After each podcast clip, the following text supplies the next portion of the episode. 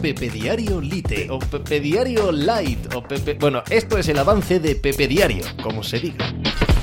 Hola, ¿qué tal? Hoy estamos al lunes 2 de octubre del año 2023. Se acabó el Patriots Wait. No es solo que los New England Patriots estén perdiendo partidos a troche y moche, que vayan 1-3, que ayer se hayan llevado la mayor paliza de la era de Bill Belichick era que se remonta al último periodo de glaciación, más o menos.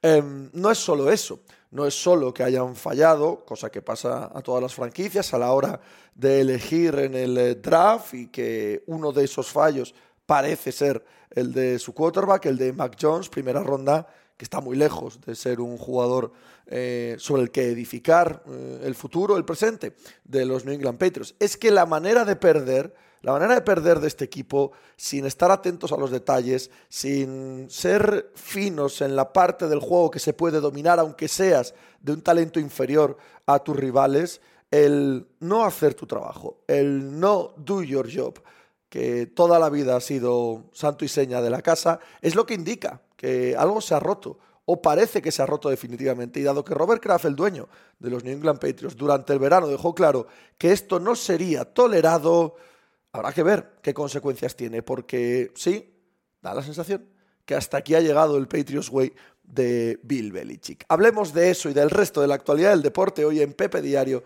como cada día. Ala, ¿hizo hacer algo por ahí? Estás escuchando Pepe Diario.